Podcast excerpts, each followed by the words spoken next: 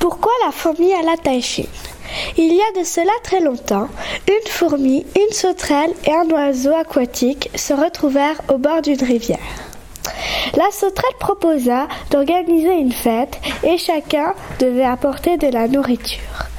Quand la, fourmi et le volatile revinrent, ils ne retrouvèrent pas la sauterelle.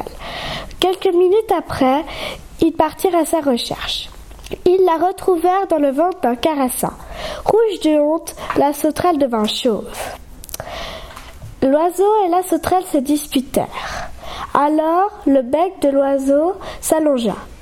En les voyant, la fourmi éclata de rire, alors sa gueule se déchira et son corps s'affina, et c'est depuis ce temps que la fourmi a la taille fine. Fin.